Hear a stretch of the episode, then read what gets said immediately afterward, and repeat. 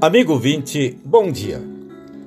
No livro de Atos dos Apóstolos, capítulo 4, versículo 12, encontramos registradas estas palavras proferidas pelo apóstolo Pedro diante do Conselho Superior da Igreja.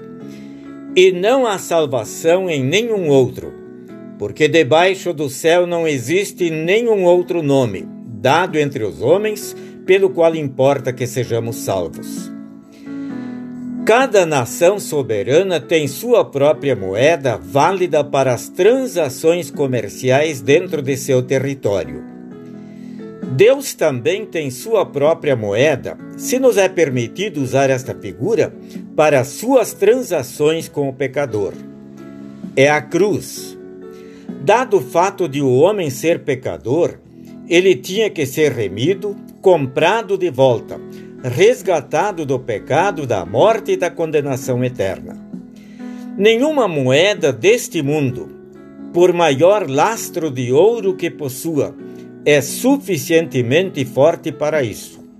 Só a moeda de Deus o pôde fazer.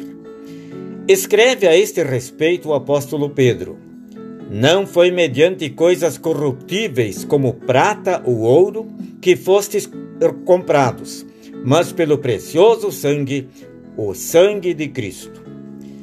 Deus não aceita nenhum outro pagamento, a não ser o da cruz de Cristo, quando eu, pecador, desejo entrada no céu.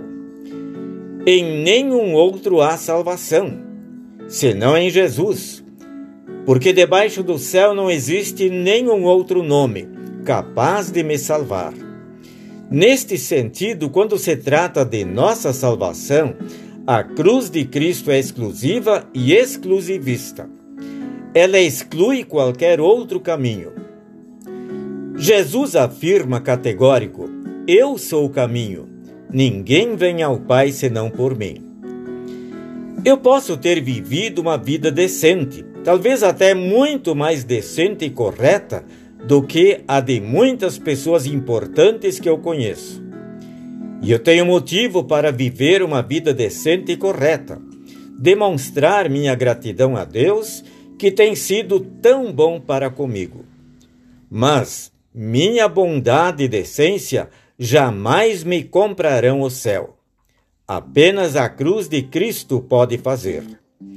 Por isso, não procures chegar a Deus por teus próprios caminhos.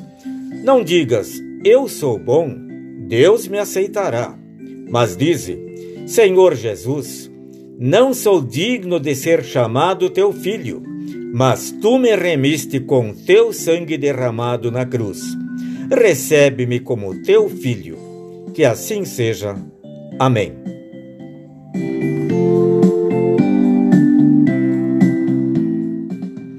A mensagem que acabamos de ouvir é baseada no livro Pare, Medite, Viva, da editora Concórdia, sem identificação do autor.